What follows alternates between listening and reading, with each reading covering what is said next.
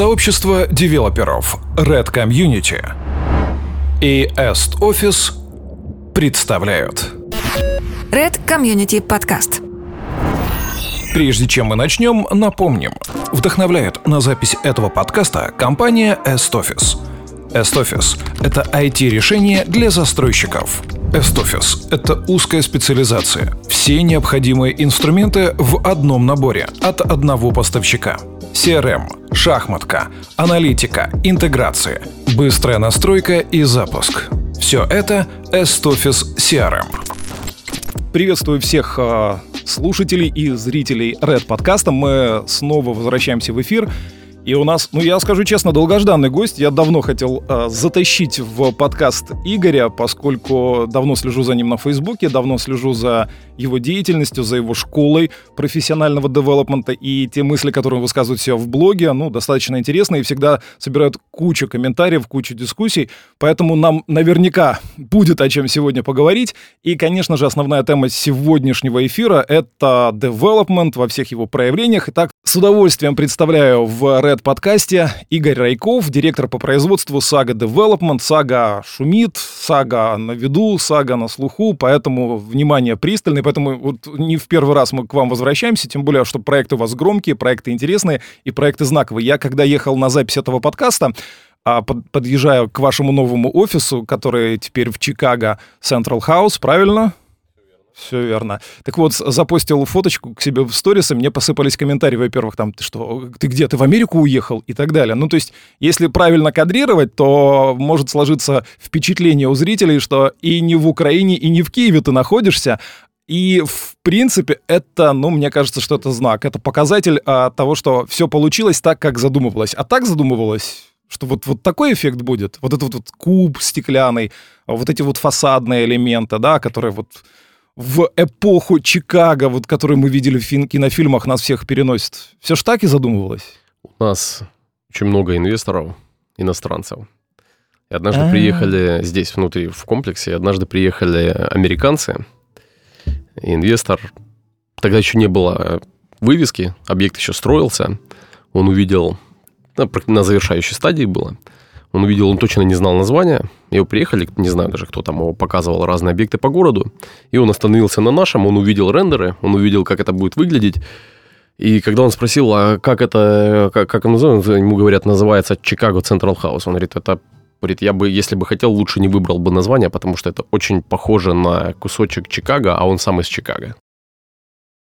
Поэтому так или не так, вот, вот как относятся к этому инвесторы. Мы видим, как относятся к этому э, гости и горожане. Мы видим, что просто он настолько, знаете, такой большой инстаграм-зоной стало место вокруг Чикаго, потому что везде в Фейсбуке, в Инстаграме все постоянно кто-то хочет снимать какое-то интервью, кто-то фотосессии, кто-то кто просто идет и, раскрыв рот, любуется Чикаго. Ну, мне кажется, что такая маленькая, но все-таки история, похожая на вот эту вот лестницу на Манхэттене, которую построили, которая стала таким знаковым местом, притягивающим всех и вся, и которая, кстати, подняла достаточно серьезно стоимость квадратного метра в округе за счет того, что появилась э, вот здесь, и, ну, скажем так, вторую жизнь дала этому, ну, немножечко уже увядающему району. Хотя он классный, конечно же, никто не будет спорить. И вот мы тут, опять же, плавненько подошли к тому, что хорошо, а почему Чикаго получился именно такой? Почему а, там Сага City Space получается такой, какой она вырисовывается, да, и другие проекты, там Рыбальский такой, как а, получается. Это я к чему? А, кто ставит задачу перед девелопером? Когда вы собираетесь и начинаете новый проект, а, кто является назовем это так, заказчиком этого проекта. Конечный потребитель, город, который диктует, возможно, какие-то свои там градостроительные условия, там не выше 25 метров там, или не выше 40 метров. Или, быть может, инвестор, который э, вложился в земельный участок и готов профинансировать строительство. Как в этой классической истории «Лебедь, рак и щука» э, правильно выстроить коммуникацию и сделать классный проект? И кто же все-таки его конечный бенефициар? Вы спрашиваете, кто ставит задачу перед девелопером? Все с ног на голову. Девелопер ставит задачу всем участникам рынка, с которыми он коммуницирует. Не ему ставят задачу, а изначально девелопер ставит задачу. У нас работа нашего э, генерального директора Андрея Вавриша, Андрея Валентиновича, в том, и его гений, э, это в том, какая алхимия происходит между ним и архитекторами, с которыми он работает на данной локации. Перед тем, как вообще взяться и выйти на локацию, то, что вы видите уже там какой-то старт продаж или еще что-то, или рендеры какие-то появились, это говорит о том, что с этим объектом работать начали не вот недавно, а с ним уже два или три года плотно работали плотной, глубокой, творческой и аналитической работы. Перед тем, как выйти на объект, мы проводим диалоги и коммуникации с местными комьюнити. Мы понимаем, что конкретно этому кварталу не хватало. Мы проводим исследования с помощью разных аналитиков и экспертов. Мы смотрим транспортные, пешеходные потоки, фасады, активные, неактивные, какие плюсы, какие минусы, как надо развивать квартал так, чтобы его улучшить, так, чтобы вместе с нашим новым объектом у этого квартала случился симбиоз такой, знаете, то есть чтобы он только усилил и подчеркнул все наилучшие качества этого квартала, возможно, даже где-то уже давно забыты, и значит наша будет цель возродить эти качества. Так вот, э, перед тем, как работать, с таким объектом мы проводим все эти исследования, мы его изучаем, мы полностью углубляемся, мы понимаем, э, модерируем процесс работы с творцами, а творцы в нашем случае архитекторы, потому что архитекторов много. Вы попросите любого архитектора, ну, он вам нарисует красивые фасады, ну, еще что-то, но не поставив ему задачу и не модерируя его по пути проектирования, вы не добьетесь того результата, который есть у нас. Итого, все-таки все идет от девелопера. А откуда он понимает, что надо вот здесь, в этой локации, строить конкретно это? Во-первых, рынок. То есть мы же понимаем тренды, мы понимаем потребности самого рынка, мы понимаем, что необходимо, мы понимаем, что точно будет пользоваться спросом и что сможет изменить этот город. Это, это рынок и это потребности самого города. Потому что мы в диалоге не только с местным комьюнити, а в целом с городом. А город это и разные городские департаменты, и мэрия, и просто жители и гости города, все это вместе, вместе этот большой сложный механизм, это организм, это город. И мы понимаем, чего реально городу вот здесь не хватает. Мы изучаем, исследуем, мы понимаем, чего ему не хватает. Мы знаем там какие-то транспортные проблемы, еще что-то. Мы понимаем ограничения генеральных детальных планов. Мы, поним... мы изучаем, исследуем, понимаем, чувствуем, смотрим на тренды, ставим задачу архитекторам, модерируем процесс создания, говорим нет, нет, нет, о, вот это попробуйте. Знаете, как вы попробуйте, раз нащупали, нащупали какую-то линию, вели, вели, вели, экспериментировали, смотрели до какого-то момента и сказали, да, это будет просто там, идеально. Вот такая алхимия происходит со всеми проектами Saga Development. Я думаю, вы видите над, э, над самими проектами, вы ну, где-то видите какой-то из наших проектов, который, а, не улучшал бы территорию, да, а, б, не был бы на слуху, потому что это, вау, очень круто, классно, это фэшн-проект, это то, что просто украсит город. Я уже рассказывал Антону Фридленду, когда мы с ним писали подкаст, историю свою личную, которая связана с Рыбальским. Кратко повторю, да, а Рыбаль, несмотря на то, что я не живу в Киеве, да, а, тем не менее, Рыбальский плотно вошел в мою жизнь, поскольку у меня есть несколько знакомых, друзей в Твиттере, которые приобрели квартиры в Рыбальском, которые рассказывают, почему они там, как им... Они стали амбассадорами этого бренда. И это для меня а, ну, достаточно новая была история на украинском рынке, да, когда люди, которые купили квартиру, еще не получив ее, да, тем не менее уже в нее влюблены, рассказывают, как там все круто и какой крутой девелопер. Там такое возникло комьюнити, они там что-то постоянно из внутреннего чатика вот какие-то прикольчики дают, и уже хочется в этот внутренний чатик, черт побери. Вот. И это, ну, это уникальная история, и, ну, класс. Тут только можно про поаплодировать. Я не знаю, как вы это сделали, но, возможно, тут все вот факторы сложились. Возможно, правильный взгляд девелопера, который правильно поставил задачи, это и позволило сделать. Тренды. Несколько раз прозвучали тренды. Всем сейчас, которые, э, людям, которые слушают нас, профессионалам, девелоперам, интересно, а что же, какие сейчас тренды? Тем более после карантина все смотрят и пытаются понять, что изменилось на рынке, как будут меняться предпочтения потребителей, а что будет востребовано. Все думают, строить э, квартиры с террасами или не строить с террасами. Будут люди покупать террасы, готовы они их не стеклить и не строить там эти курятники а впоследствии или не готовы. Какие тренды? Вы знаете, как оказалось, как показал коронавирус, ковид-19, он показал то, что мы готовились, мы как компания и наши объекты, мы готовились к нему задолго до него. Даже не знаю, это знаете, как пост Черняка, там, где он сказал через три или четыре, ну, известный мем, да, он будет. Так мы, наверное, прочитали этот пост и поняли... Вынесем это в заголовок. Да, мы прочитали пост в Черняка и поняли, что это будет так тогда. То вернулись на несколько лет назад и поняли, что это так. И поэтому, вот вы говорите о Рыбальском, у нас в Рыбальском все квартиры с балконами либо террасами, либо одновременно и с балконами и с, террасами, и с внутренним двором. То есть вы понимаете, насколько по смыслу это иной объект. Мы от, он отличный от всех тех, что строились или проектировались в городе до саги или раньше до нас. Почему? Ну, были какие-то, честно говоря, хорошие там истории, например, Липинка, есть где-то там внутренние полисадники, балкончики, там как-то они пытались организовать э, с, свой, вну, свое внутреннее пространство, но в итоге это все равно обычные дома. Мы же в Рыбальском переосмыслили вообще всю эту философию.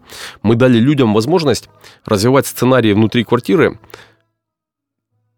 тренды, да, то есть отличные от тех, которые надоели уже всем. Пришел домой, поел, поспал, проснулся, поел, уехал на работу. Вот какой сценарий в квартире обычно? Ну вот 90% сценариев, происходящих внутри наших квартир, внутри тех как человейники, да, или как их называют, это московское, по-моему, слово, где-то недавно я читал, кто-то пишет, а еще называют человейники, я, я сам только узнал это слово. Не-не, что, достаточно да? распространено. Да, да, так вот, э, ты, вот, ты там что-то поделал, вот такой сценарий, и уехал на работу жить своей жизнью, там что-то проводить, что-то, какую-то деловую активность. Коронавирус показал, что большинство времени, большинство деловой активности должно проходить где-то внутри. И мы делаем вот эти террасы, мы переосмысливаем планировки, мы понимаем, ага, здесь кто-то постарше будет жить в этой, здесь еще что-то. Кто-то здесь будет читать на этой террасе книгу. Кто-то в этом углу здесь обосну, оборудует себе кабинет, будет работать удаленно по скайпу там, или еще, или по зуму, э, или, или по Google, уже зум не моден, уже Google встречи, да, митинги э, популярны. Будет здесь проводить как-то время так. Здесь соседи соседи будут встречаться, здесь будет происходить вот это. То есть мы целый большой иной набор вариативных сценариев, причем не жестко заданных, да, которые ты так, вот здесь будет жить девочка 15 лет, с ней будет происходить то-то, то-то, да?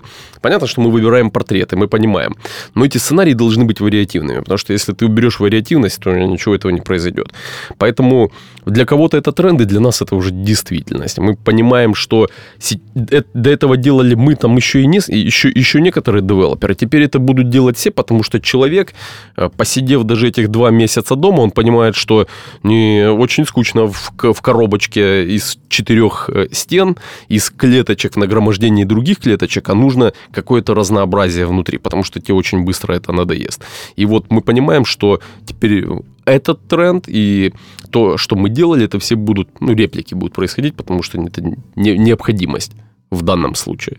Балконы метр двадцать на три исчезнут? Вы знаете, балконы не исчезнут метр двадцать на три, в них ничего, просто к ним добавятся другие балконы, я бы вот так, другие балконы и террасы, потому что должны быть у кого-то свой балкон, у кого-то еще не может же быть одного балкона, где собралась вся семья, или одна терраса, где собралась вся семья, да? Это вот еще, кстати, главный тренд, что балконы теперь перестанут использовать как склады для велосипедов, санок, там еще чего-то, знаете, на зимний период. Сразу ты балкон оборудуешь, а потом потихоньку так тык-тык-тык-тык, там какой-то что-то собирается, да. Так вот теперь это еще одна часть жилой площади становится, да. И у тебя должен быть для там, дочери, той же 16-летней, про которую я говорил, для там, родителей, для еще кого-то. У каждого должен быть свой кусочек. А возможно, на этом балконе ты встречаешь рассвет, а на той террасе сзади ты провожаешь закат вечером. Все может быть. Вы упоминали чат Рыбальского. Ну, во-первых... Добавите. Есть контрамарочка. От, открою секрет, не я админ. Вы говорили, что как, как мы так сделали, что в этом чате вот э, вот такая магия происходит между этим с комьюнити, сообществом. Они там борются за все установленные нами правила. Открою секрет. Никак. Мы в чате ничего в этом не делали. Чат инвесторский. Его создали инвесторы. Мы создали все задолго до начала этого чата. Мы создали такой продукт и такой проект, который каждый инвестор любит просто всеми фибрами и всеми клеточками своего организма. Они настолько... Я, я, я ими восхищаюсь. Люди настолько любят рыбальский, настолько ждут, когда мы застроим все 9 домов, построим, когда это будет один большой квартал, они понимают, что подобного или альтернативного чего-то, похожего чего-то нет.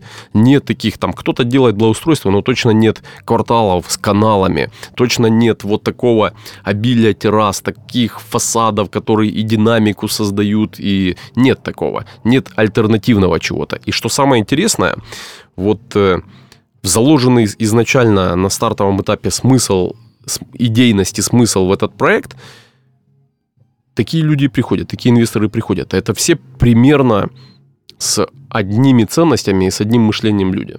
Это какие-то там маркетинг-директоры, еще кто-то, современные IT какие-то ребята, еще кто-то, все такие, все современные – продвинутые, все проевропейские современными ценностями, и они, и, и они просто, они там какие-то свои там тусовки собирают на просто чай, кофе попить на выходных, еще что-то. То есть мы, мы понимаем, что самое главное, что мы сделали не физически, а что мы, что мы создали такой продукт, в котором жизнь формируется и сценарии формируются самостоятельно этим местным комьюнити, и это комьюнити продолжает нести и развивать те ценности, которые мы заложили на старте.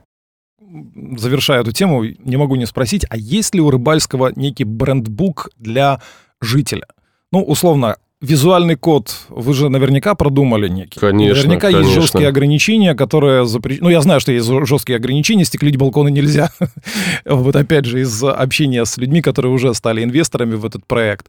А насколько люди, ну, то есть они реально понимают этот, или они получили какие-то написанные инструкции? Вот должно быть так. Смотрите, они получили дизайн-код. Агенти змін. Есть такая организация, объединение ребят, которая разработали для рыбальского дизайн-код. В дизайн-коде в этом они указали, какими должны быть маркизы, какими могут быть там, какая плитка на балконах, как должна мебель, как должны кондиционеры, как, что должно выходить, не выходить.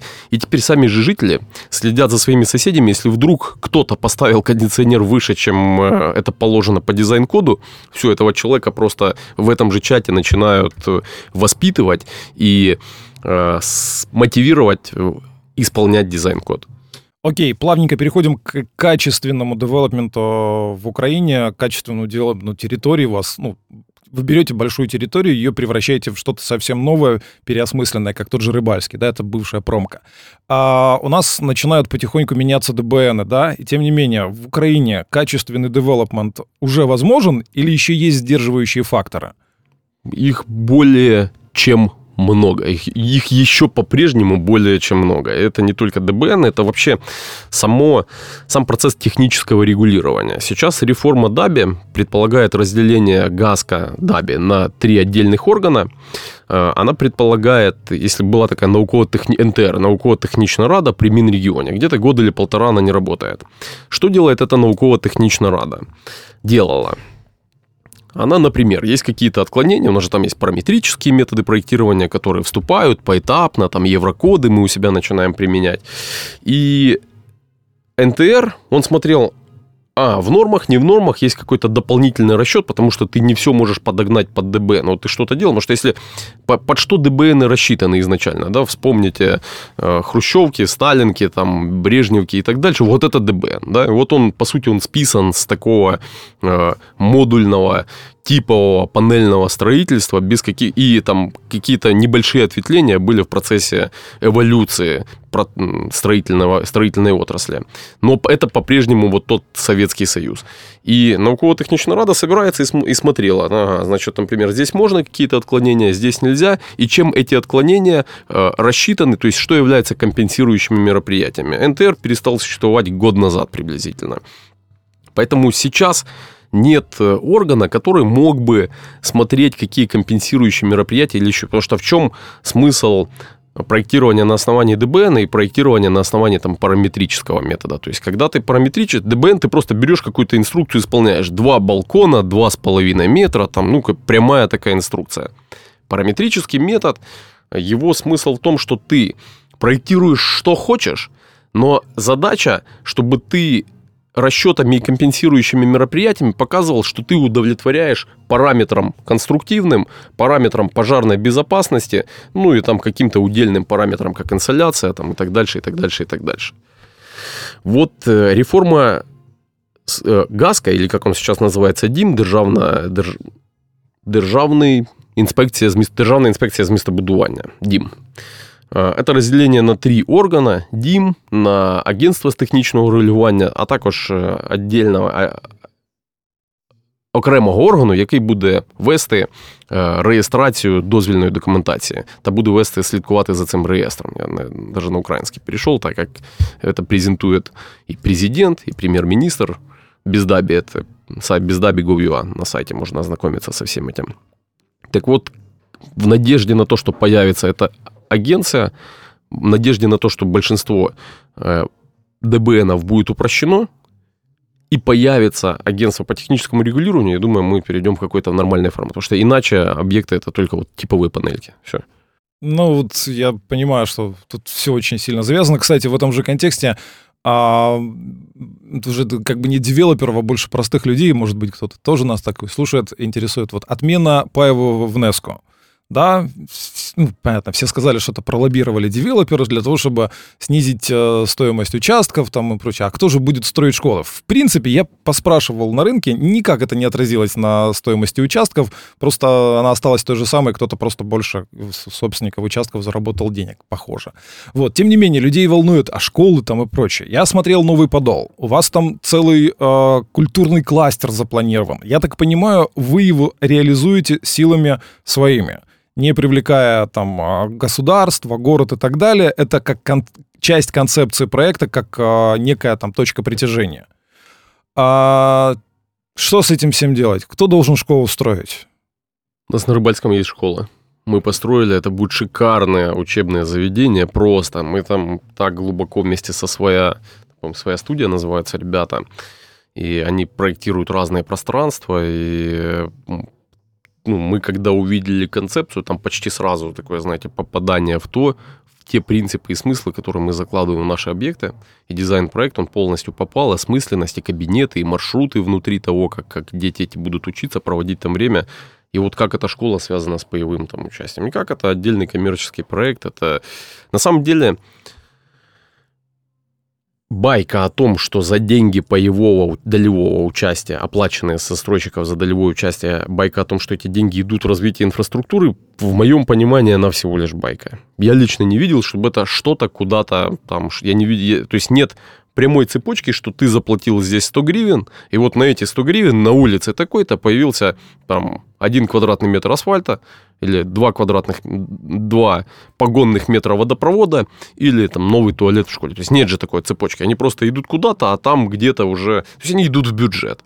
Что происходит с городскими и коммунальными бюджетами, мы и так знаем. То есть там распил по полной части, поэтому, ну, это... То есть... Ну, можно просто посмотреть, сколько школ было построено за последнее время, и ответ на этот вопрос будет очевидным. Мало того, долевое участие засчитывалось в сети или ты мог давать какие-то справки, если ты имеешь каких-то депутатов в Киевсовете в отдельных, или не в Киевсовете, а в городских советах там, или еще кого-то, да, ты там как-то можешь пролоббировать через депутатские комиссии, что вот ты там что-то, часть своего проекта сделал, как раньше было, правда, уже года полтора этого нет, слава богу, и вообще уже год нет этого долевого участия, но было так, что ты мог пролоббировать что-то, и вот у одного застройщика снимают долевое участие, а у второго взяли какую-то справку, на депутатской комиссии проголосовали за то, что он может без оплаты долевого участия, это, соответственно, за счет этого он мог сэкономить свою себестоимость, да, Поэтому ну, нет прямой привязки, что точно эти деньги шли куда-то. Мало того, ты мог...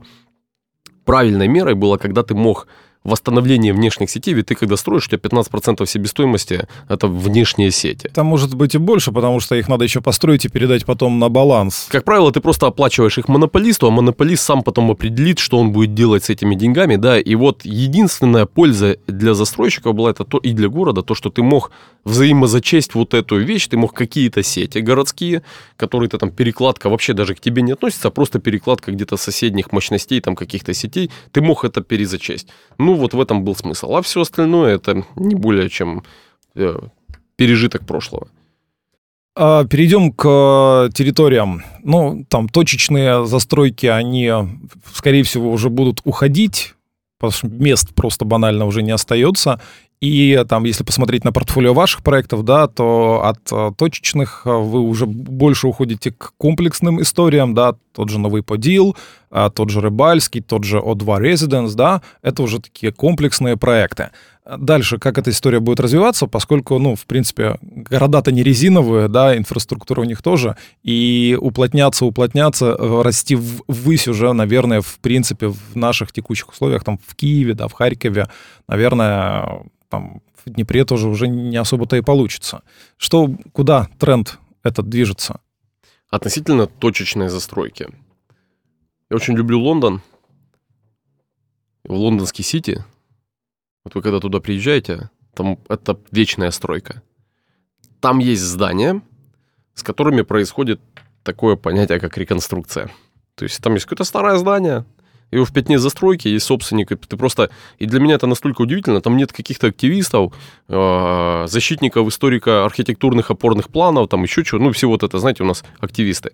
Там этого нет, ты просто смотришь, что Лондон, центр, сити. Это просто, ну, там, 2000 лет совершаются бизнес-сделки, там есть здания, которым по полторы тысячи лет, по тысяче лет, и там все время идет рефарбишмент, да, вот эта реконструкция. Почему? Потому что Лондон, если не будет обновляться, у него не будет вот этого шарма, который ежегодно привлекает кучу людей, необходимых для развития самого города.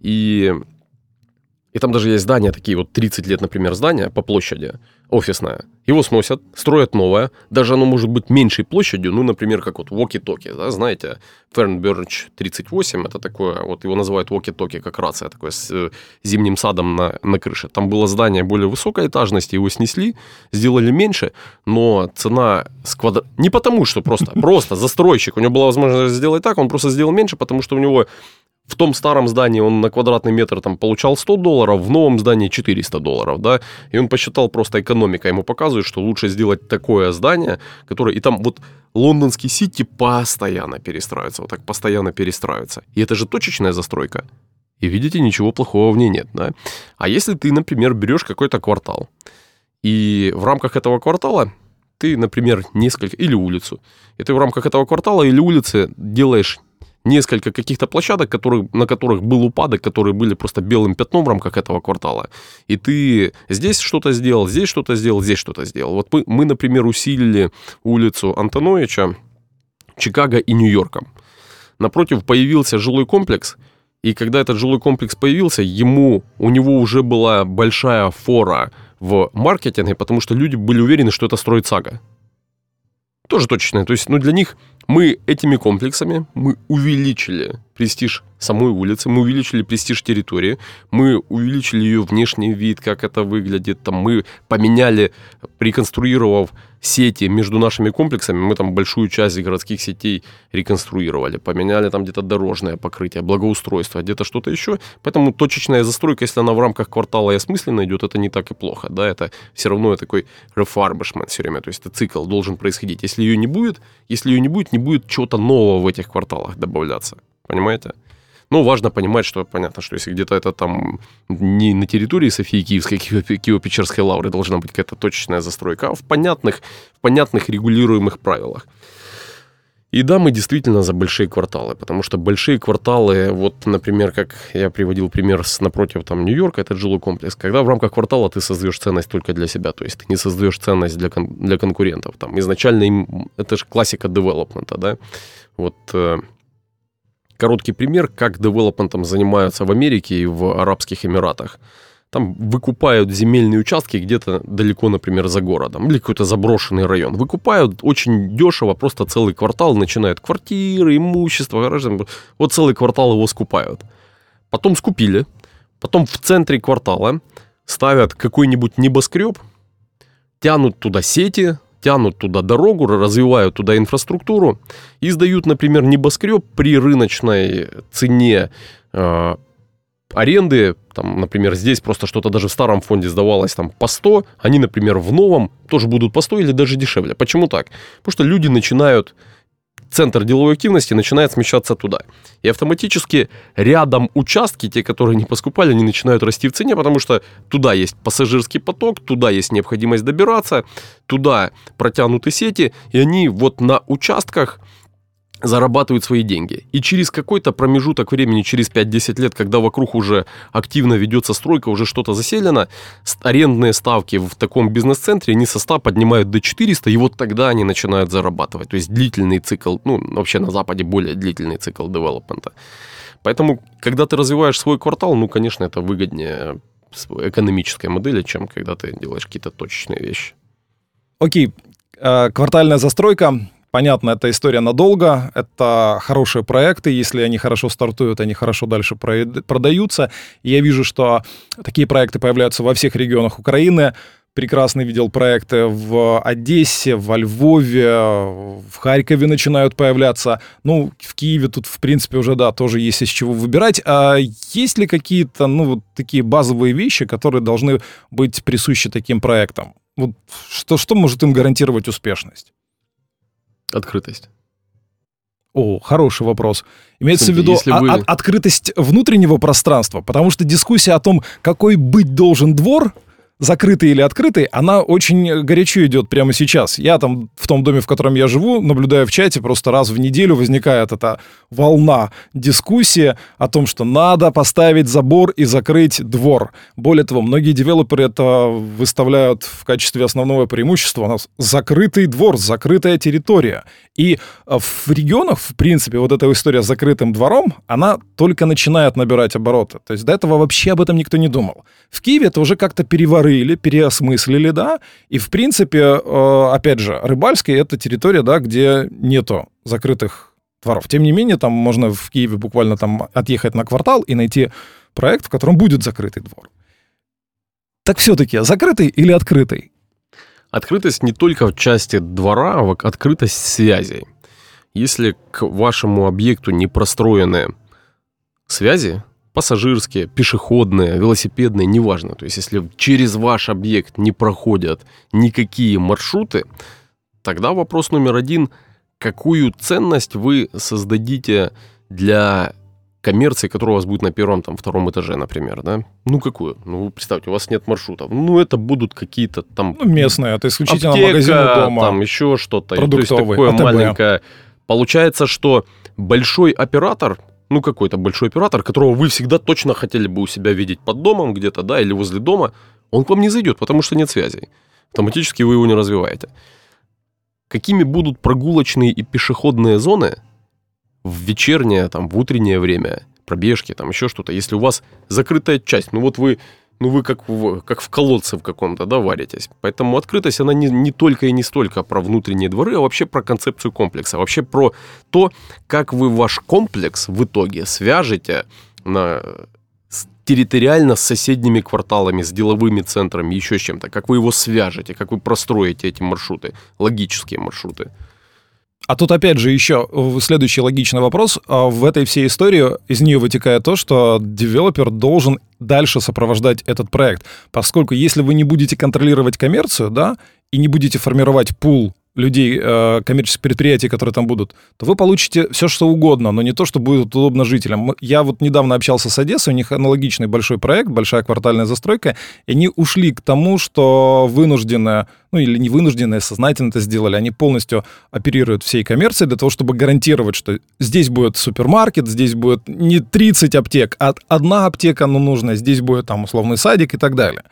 И вот получается, что а в данной концепции девелоперу приходится брать на себя в том числе обязательства вот эти вот, и социальные в том числе перед людьми, да, чтобы там все было комфортно. И это получается уже вот все навсегда. Это не то чтобы навсегда, функция точно, мы, за, мы всегда за то, что функция должна быть гибкой, и функция должна соответствовать потребностям времени, э, рынку и местному комьюнити. Ну, например, если есть комьюнити, которое здесь собралось, и комьюнити, которое есть вокруг объекта, и им не нравится наливайка, да, там какая-то, в которой, то есть, ну, а вы, а вы, ну, я утрирую сейчас, да, а вы туда поставили такой, ну, понятно, что функция должна быть гибкой. То есть мы за то, чтобы функция соответствовала смыслу объекта, но в то же время была гибкой подстраивалась под рынок потому что вы же не хотите получить там, какой-то мертвый объект или мертвую зону, мертвый угол в, ну, в вашем комплексе. Окей, Теперь э, к более, больше к, так сказать, управленческой части девелопмента перейдем. А, вопрос э, следующий. Любой, э, ну, что, что такое development? Да, это в указанные сроки, в указанный бюджет уложиться. Все понятно вроде бы, да. Но, с другой стороны, не всегда и не все, если посмотреть на статистику, ну, очень часто переносятся сроки, а поскольку у нас, в принципе, рынок последние, там, с 2008 года живет на инвесторские деньги, да, то это всегда седые волосы, нервы инвесторов, как переносится, почему не сдается. Ну, выбросим из, из этого уравнения там Даби, все истории, которые с ним проистекают, да, тем не менее. А что мешает э, девелоперу четко как бы посчитать э, срок реализации проекта и э, реально его реализовать? Почему вот, вот постоянно эта история с переносами? У вас, э, я вот, к сожалению, не проверил, не чекнул, а у вас все, как заявлено, сдавалось? Не, у нас, конечно, как у всех, у нас есть какие-то переносы. Но с чем связаны наши переносы? Они связаны, на самом деле, с доработкой самих объектов, с улучшением качества и смысла в жизни внутри такого объекта. У нас практически нет каких-то типовых планировок. Например, мы там можем делать, выполнять монолитные работы – и при этом рядом будет строиться что-то такое типовое, практически панельное, но так очень быстро будет возводиться, это будет очень видно. А у нас почему-то будет медленнее, при этом количество людей будет... Вот, кстати, это вопрос про, про производительность. При этом количество людей будет плюс-минус такое же работать. Почему так? Ну, потому что у нас э, обычно при проектировании, особенно там в советских проектных институтах или там выходцы оттуда, они заранее знают, как упростить опалубку, как сделать проще работу, чтобы быстрее, быстрее, быстрее закончить. И, ну хорошо, ну сэкономил ты полгода на полгода раньше закончил, но ведь людям потом жить в этом 20 лет, 30, 40, 50, неважно, сколько будет стоять твой объект. То есть тут что с чем сравнивать? Действительно ли этих полгода настолько они там важны и настолько оперативнее? И мы зачастую, сейчас мы уже там заранее, накопив какую-то определенную историю строительства, а мы с 2015-2016 года строим, накопив определенную историю строительства, мы уже точно понимаем и там, понимаем, как с опалу, как это будет, что как будет происходить, и, что и как с этим успеть вовремя. Сейчас мы это понимаем. Изначально у нас там мы, не то, что мы не понимали, а на рынке никто до нас этого не делал. То есть мы в этом смысле были пионерами. И в части монолитных работ и конструкции, и опалубки, и возведения. Потому что когда у тебя не типовая опалубка, тебе нужны отдельные элементы, тебе гораздо дольше надо переставлять эту опалубку. Там коллектив, который на площадке точно не знает и не работал и с ее переставлением, и больше времени занимает переставление. Те же фасады. Например, фасады, которые выполнены на Рыбальском, это вообще первые такие экспериментальные фасады в Украине в тот момент были. Мы благодаря нашим... Мы там анализировали вместе с генподрядчиком, а почему на полгода произошло в итоге, ну, почему там на полгода произошло смещение сроков примерно от заявленной даты ввода в эксплуатацию. Мы говорим, а почему так, что как? Он говорит, ну вот, э, он говорит, ты понимаешь, вы же, говорит, первое, кто выполняли вот такие. У вас полный набор навесных вентилируемых фасадов, возможных в Украине. У нас не то, что руки и люди, которые могли это делать, впервые экспериментировали, делали тестовые образцы, пробовали, как выполнять эти работы, обучались, повышали свою квалификацию. У нас не было даже проектантов, которые сталкивались бы с подобными фасадами у нас в Украине и выполняли их. Поэтому мы Рыбальским дали большой толчок рынку, Рыбальским, Чикаго и там, Нью-Йорком, Эйнштейном дали большой толчок рынку в части навесных вентилируемых фасадов. И да, тогда мы точно не знали, сколько времени. Мы же опираемся на подрядчика. Подрядчик говорит, да, мы делали, но вся, дьявол в деталях, в мелочах. И узлы примыкания, отливы, откосы, балкончики. У нас же там все в ограждении, у нас же все в балконах, от ограждения, стеклянные, металлические, еще кованы. То есть это все очень, очень э, трудоемкая и такая кропотливая работа. И ты пока не начнешь ее выполнять, ты точно не будешь знать, как это делать. Ну, теперь у нас накоплен в этом опыт, и мы точно знаем даты ввода в эксплуатацию своих объектов. Уже не раз мы поднимали тему производительности труда. Есть мировая статистика, она гласит о том, что в строительной отрасли производительность труда деклайнит, ну, то есть снижается. Причем этот тренд идет еще с 70-х годов. Более того, а вот в каждый квадратный метр зашита вот эта вот неэффективность, по сути. И, а, ну, оценки разнятся, да, но в принципе все сходятся в понимании того, что это значительные большие суммы. Некоторые особо смелые прогнозисты говорят, что там чуть ли не до 30% доходит. Это все то, что вот неправильно, не то, не так, ошиблись и так далее. Так вот, э, что вот у нас как по ощущениям, ну, человека, который непосредственно работает а, на объектах, да, общается с подрядчиками и так далее. А что у нас с производительностью труда? Потому что иногда складывается впечатление, что у нас производительность труда — это такая картинка. А одна и та же бригада ездит с одного на другой объект, показывая видимость работы, хотя на самом деле ее нет. Ну и вообще как бы с трудовыми кадрами это еще один отдельный вопрос. Но все-таки производительность труда, что с ней? Ну, во-первых, производ... что такое производительность, особенно на строительной площадке, производительность труда? Мне кажется, есть смысл, я не знаю, как меряют там в Америке, в Европе или еще где-то. Производительность труда можно мерять, когда на заводе есть станок, и ты делал 10 деталей а в день, 15. стал 8 или 15, да, то есть в плюс или в минус производительность.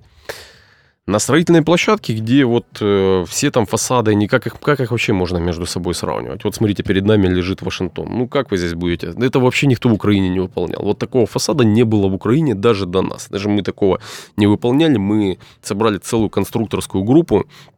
Мы проводим переговоры с производителем в Китае, который может произвести под нас специально, сделать матри- матрицы на заводе. Да, это глазурированная керамика. Мы ищем тех, кто отглазурирует эту керамику здесь в нужный нам цвет. То есть это, как вы здесь будете, когда вы работаете над... Вы можете померить производительность, когда вы эти районы, кварталы, жилые массивы, да, вы бомбите его все, вот там себе, пожалуйста, два массива, три массива, там у вас типовое все, там вы можете мерить производительность. Когда у вас каждый объект не типовый, ну, как вы можете измерять производительность? Ну, это, э, это взаимоисключающая вещь, потому что тогда у вас будет типовая. Мы же не хотим, тип, мы хотим уникальные, индивидуальные вещи создавать. Это первое. А еще добавлю, у нас есть такой, ну, там, там лайфхак в, какой-то, в каком-то смысле. Мы, ну, если ты не контролируешь, тебе не надо контролировать производительность. Твоя задача контролировать результат там в какие-то конкретные майлстоуны. Например, на конец недели, на конец месяца или там на 15 число что ты визуально должен видеть. Мало того, мы заставляем наших подрядчиков всех делить на фронты или плоскости, если это у фасадчиков, фронты, там, у монолитчиков, вертикальные, горизонтальные элементы, мы все это делим в наших, мы все, все эти данные из BIM-моделей получаем, мы э, там управляем этим содержанием, этим скопом работ, мы делим на фронты и захватки, и на плоскости. И вот именно этим результатом мы управляем. Мы говорим, так, у тебя 15 тебе нужно столько-то денег на материалы, столько-то авансов на работу, мы берем на себя обязательство выплатить тебе вовремя это сделать. Значит, на 15 должно быть столько. Промежутки визуально это должно быть так. Там, мало того, мы эти захватки и плоскости делим так, чтобы вот это что-то, что делает подрядчик, оно создавало готовый зако- минимально законченный, минимально готовый продукт. Законченный продукт. Маленький законченный продукт. Маленький прототип чего-то Ну, даже. итерационный такой путь. Итерационно, абсолютно. абсолютно. Или еще говорят, метод набегающей волны. Да? То есть мы, вот это готово, следующая часть готова, следующая. Не одновременно все вместе. Выходите, и все так раз, и, знаете, умерли. Энтузиазм у всех одновременно умер. И площадка остановилась. Мы говорим, вот здесь мы, знаете, сконцентрированно, сфокусированно здесь, здесь, здесь, здесь, здесь поделали, и вот раз, и у тебя уже как пазл, как мозаика из этих результатов начинается э, вырисовывается твой продукт. Мы контролируем не производительность, мы контролируем результативность. Результат. А производительность должны контролировать подрядчики. Угу. И, ну, я как раз хотел спросить про контроль, и уже мы этот вопрос, по сути, подняли. А чем контролируете, какие используете методики? Я слышал про BIM, но BIM это такая в Украине еще очень-очень нераспространенная история. Я общался с людьми, которые двигают BIM, да, которые работают... Это мы. А? Это мы. Не, ну есть другие люди, есть Иватим в, в Украине, которые с международными заказчиками работают, и а, как бы я думаю, что у вас наверняка Давайте работают... это мы. Я думаю, что э, их, э, так сказать, ученики у вас точно работают, или их друзья, или их партнеры, ну, неважно.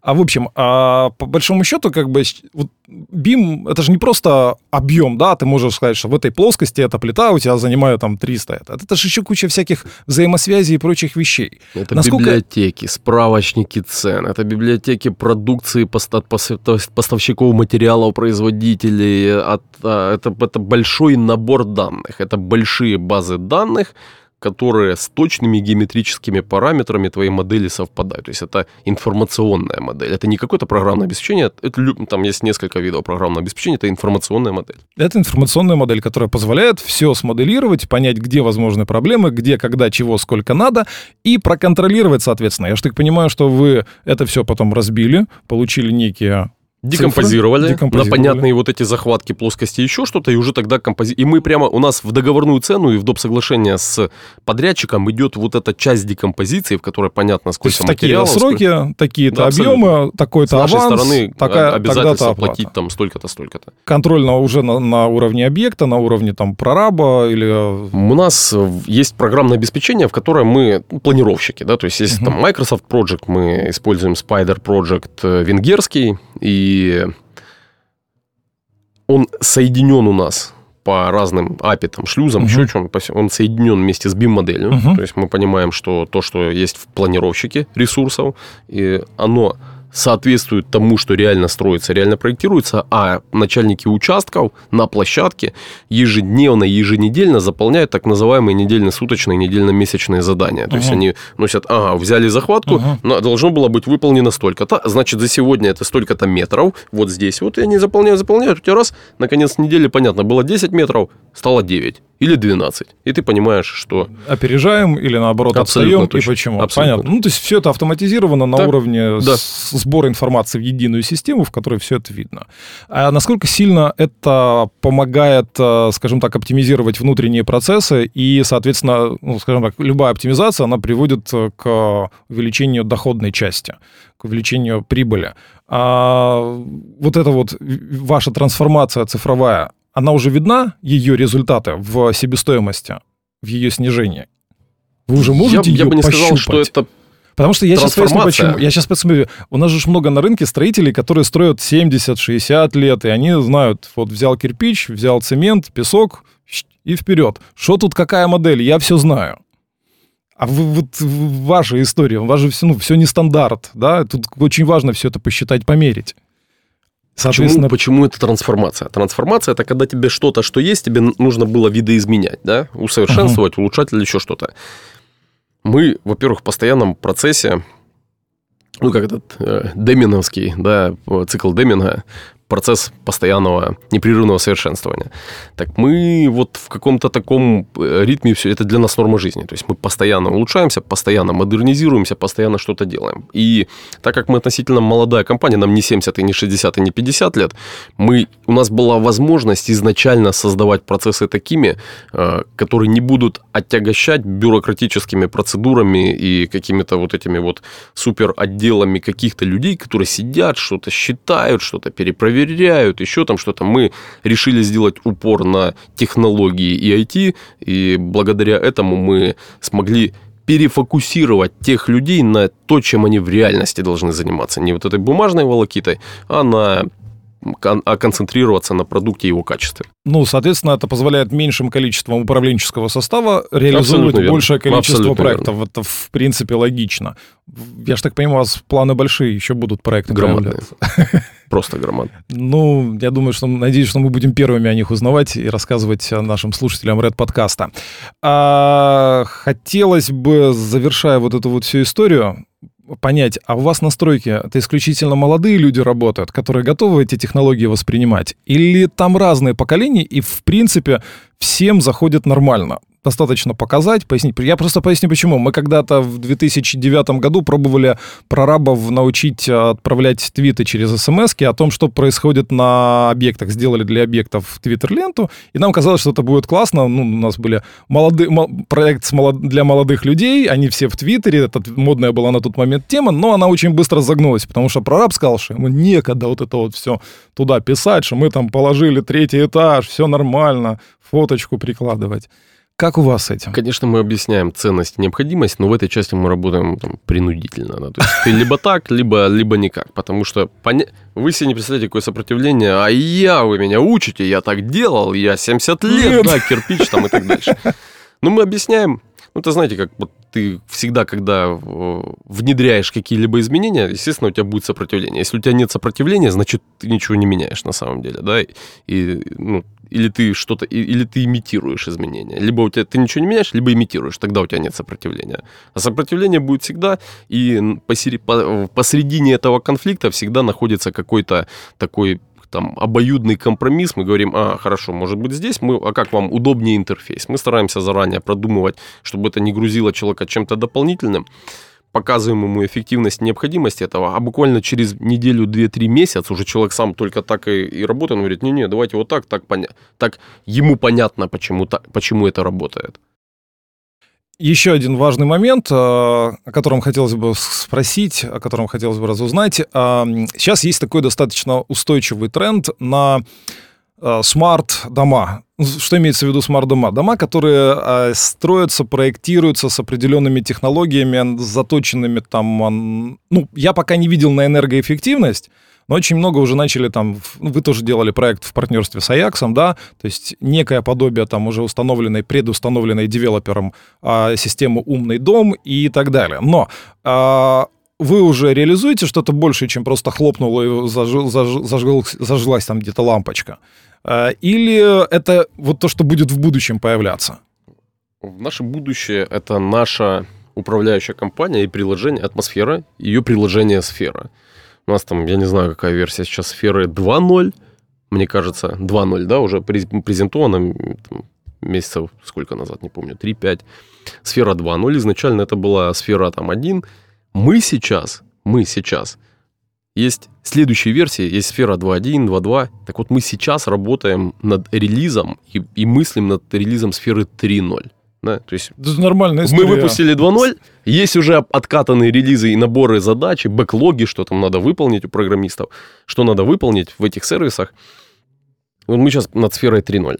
Идея самой сферы 3.0 это не только, что у тебя там биллинг приходит э, или там какая-то понятная история, это когда ты понимаешь, каким образом твои счета за управление домом, эксплуатационные расходы, как они формируются, и мы помогаем нашему клиенту, нашему потребителю, инвестору, мы помогаем говорить, смотри, вот здесь вот у нас в нашем доме вот есть такие вот системы, и мы благодаря этим системам помогаем экономить. Вот эти системы, как я говорил, это индивидуальные тепловые пункты, то есть мы там не жалеем денег, мы заранее со всеми датчиками, мы заранее берем такие модули туда устанавливаем, которые балансируют температурные режимы снаружи, внутри, внутри самого здания, баланс они рассчитывают, смотрят и все. То есть у нас системы сбалансированы на изначальном уровне. Почему? Потому что мы же потом будем людям предоставлять сервис по эксплуатации этих зданий.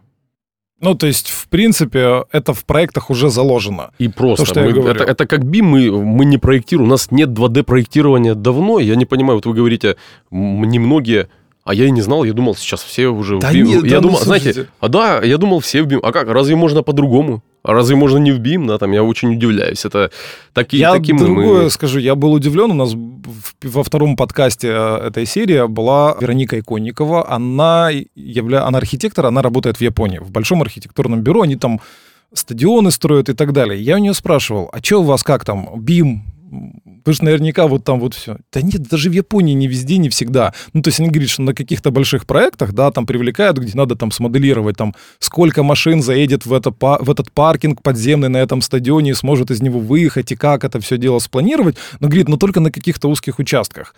Кое-где пытались на законодательном уровне, насколько я знаю, в Англии там вроде бы как обязали, чтобы вот у каждого проекта, но когда это обязали, то это стало просто, ну вот, нате вам 3D-модельку, вот оно есть. Поэтому это еще не, казалось бы, старая технология, ей уже там 20 лет, да, но она еще не так активно. Ну, кто у нас? Ну, кроме вас, архиматики, да, и еще пара-тройки ну, архиматика проект, проектанты, да. Да, это... вот. Я вообще, ну, и, и, и, у, и у Атим, я по большому счету не знаю, кто в Украине еще занимается БИМом. Или я, я уже... Кан вместе с архиматикой. Ну, опять там же, архиматика. в чем-то Кан. это делает, тоже в том числе не только для Кана.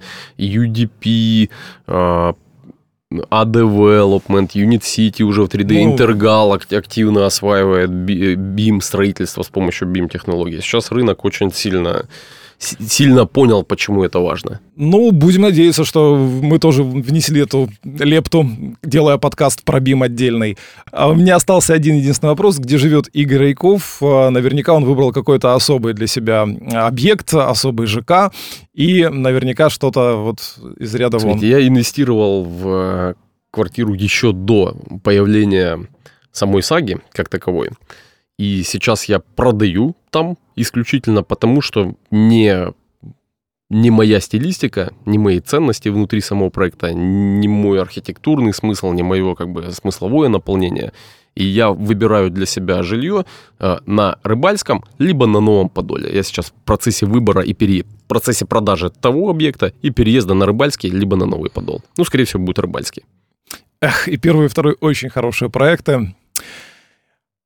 Отличный выбор, что я могу сказать. Спасибо. А, спасибо, Игорь, что нашли время, поделились своим опытом с Red Community, с нашим подкастом. Ну, я думаю, что мы вернемся еще когда-нибудь, вот когда все начнут BIM использовать, когда начнет рынок снова меняться, вы будете бежать впереди и будете рассказать, а вот мы уже ре- реализуем то-то, то-то. Договорились? Когда кто, для кого-то тренды, для нас действительность. До встречи, спасибо за приглашение. Да, огромное спасибо. Red Community Podcast.